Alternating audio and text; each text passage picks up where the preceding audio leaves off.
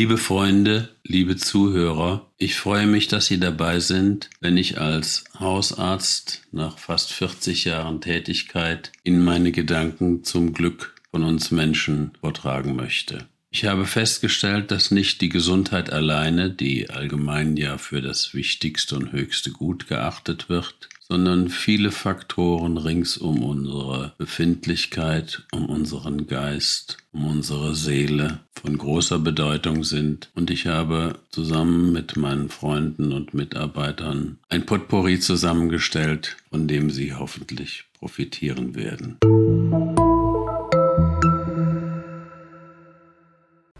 Der Psychiater in der Hausarztpraxis. Wir haben den großen Luxus oder ich möchte sagen, wir haben die Selbstverständlichkeit, dass ein Psychiater uns regelmäßig hier in der Praxis besucht. Nicht nur unseretwegen, wir werden auch unsere psychischen Macken und Fehler haben, wie jeder Mensch. Nein, er ist für besondere Patienten da, Patienten, die dringend einen Psychiater benötigen. Dafür kommt er alle zwei bis drei Wochen zu uns in die Praxis. An einem Freitag mittags ist er schon da und arbeitet dann alle Patienten, die wir ihm zuweisen, hier in der Praxis ab. Damit haben wir eine enorme Entlastung bekommen. Wir haben zunächst mal alle Akutpatienten dorthin schicken können, die dringend psychiatrische Hilfe brauchen. Das sind Patienten, die plötzlich in Not gekommen sind durch den Tod eines Angehörigen oder durch eine plötzlich einsetzende Ehekrise oder einfach nur dadurch, dass sie sich plötzlich trauen, eine Problematik mit dem Hausarzt zu besprechen, sei es Sucht, Abhängigkeit oder auch ein lange gehegtes Geheimnis im seelischen Bereich, auf das sie jetzt nicht mehr klarkommen und drohen in schwierige Situationen, in manifeste Depressionen oder gar in Suizidgedanken zu geraten. Dafür haben wir einen Psychiater, Dr. Wolf, er ist eigentlich Chefarzt einer Klinik oder darf man sagen mehrerer Kliniken. Man hat nach seinem Modell inzwischen soweit ich weiß, drei Kliniken in Deutschland aufgebaut, mit ihm zusammen aufgebaut. Ein Konzept, was sich um den ganzen Menschen kümmert, also nicht nur um die Psyche, sondern auch um körperliche, um soziale Kontakte, um Probleme, die im weitesten Sinne mit dem Menschsein, mit der Persönlichkeit zusammenhängen. Natürlich ist der Hausarzt für alle akuten Situationen weiterhin zuständig und hilft auch, aber es gibt durchaus Situationen, wo etwas Akutes, eine lange zugrunde liegende und bislang erfolgreich verdrängte seelische Störung überdeckt oder freigelegt hat. Und dann ist psychiatrische Hilfe vonnöten. Für mich als Arzt ist es besonders wichtig, dass ich eine gute Diagnose bekomme. Ich möchte wissen, was behandle ich, was ist in dieser Seele schiefgelaufen, wo könnte man ansetzen und welche Ansätze sind nach der Erfahrung von vielen Millionen psychiatrischen Behandlungen in dieser Welt unsinnig oder gar kontraproduktiv es ist bis jetzt jedes Mal, und das ist wirklich nicht übertrieben, so gewesen, dass Dr. Wolf mir eine zuverlässige psychiatrische Diagnose, die von akute Klinikeinweisung bis hin, das wird sich von alleine geben. Das ist kein Problem, das ist nur eine Frage der Zeit. Und die Zeit wird dieses Problem von sich aus lösen. Der Patient ist gesund. Er hat nur im Moment eine spezielle Krisensituation und er wird das alles überstehen. All diese in einem großen Spektrum angelegten Probleme und Diagnosen bekommen wir nach solchen Stunden der psychiatrischen Behandlung. Und das Schöne und Befriedigende an dieser Situation ist, dass die dann eingeleiteten Therapien fast immer von Erfolg gekrönt sind. Wir haben diese interdisziplinäre Herangehensweise, haben dann noch zusätzliche Angebote wie Pilates oder Resilienztraining oder Yoga, Gesprächstherapien und so weiter, die wir im sogenannten niederschwelligen Bereich anbieten und den Menschen dadurch geholfen wird. Was für die Zukunft noch Plan ist, sind Gruppengespräche, dass man gleichartig Betroffene zusammenfasst und ihnen eine Gruppentherapie zukommen lässt, in der sich auch Menschen gegenseitig helfen können. Sogenannte Matched Pairs habe ich schon in der somatischen Medizin ausprobiert und sehr gute Erfahrungen gemacht.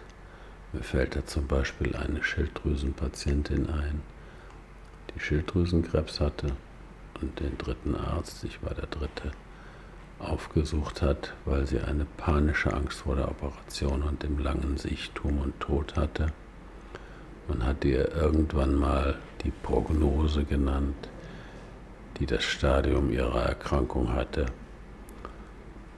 Diese Prognose war Gott sei Dank falsch und es war auch falsch, das dieser ängstlichen und labilen Person mitzuteilen. Sie kam daraufhin zu mir und glaubte auch mir nicht, als ich ihr sagte, wir können das behandeln, es wird eine Operation notwendig und es wird eine Nachbehandlung, eine Strahlenbehandlung erforderlich sein. Und sie hatte vor lauter Angst überhaupt nicht mehr entscheiden können, was zu tun sei. Dann fragte ich sie, ob sie Kontakt aufnehmen möchte mit einer Patientin, die ähnlich betroffen war. Das bejahte sie. Die andere Patientin war auch einverstanden und so habe ich die beiden zusammengebracht. Und es haben wunderbare, fruchtbare Gespräche stattgefunden, die ganz, ganz viel Angst abgebaut haben die es der Patientin ermöglicht haben, schließlich die medizinisch erforderlichen Therapien durchzuführen und völlig gesund zu werden. Sie ist über viele Jahre noch hier in Beobachtung geblieben, ist inzwischen ins Ausland verzogen und ich weiß von ihr, dass es ihr gut geht und sie von Seiten der Schilddrüse keinerlei Probleme mehr hat.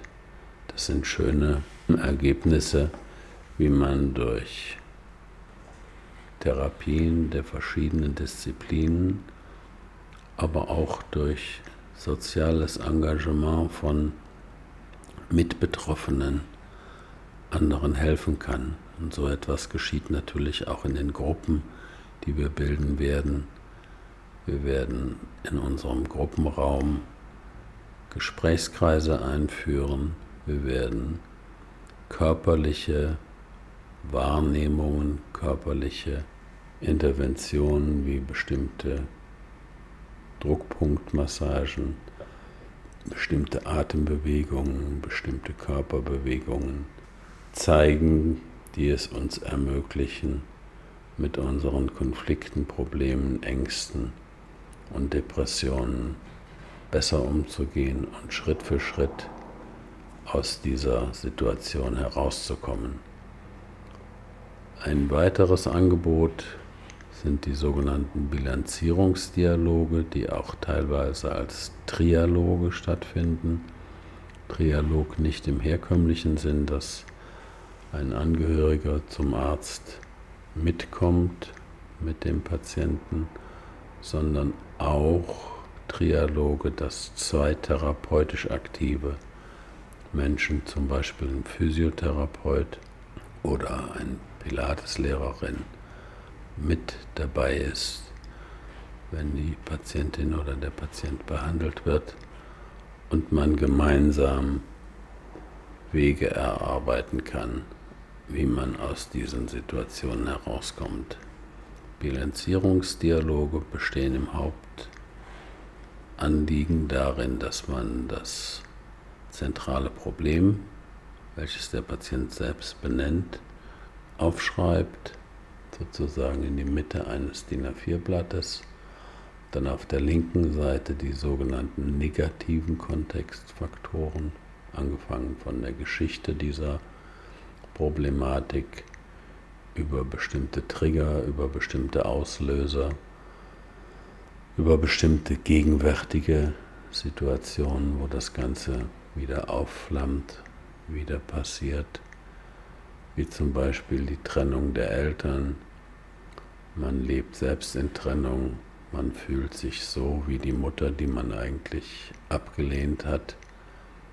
Und man hat das Gefühl, man kommt aus diesem Zirkulus nicht heraus. Dann gibt es positive Aspekte auf der rechten Seite.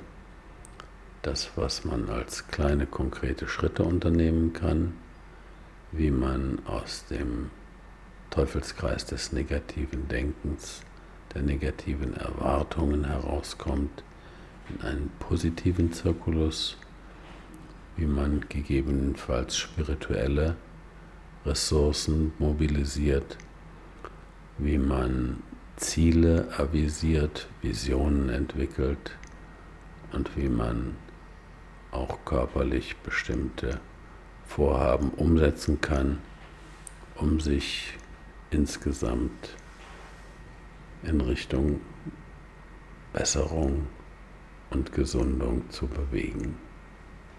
Ja.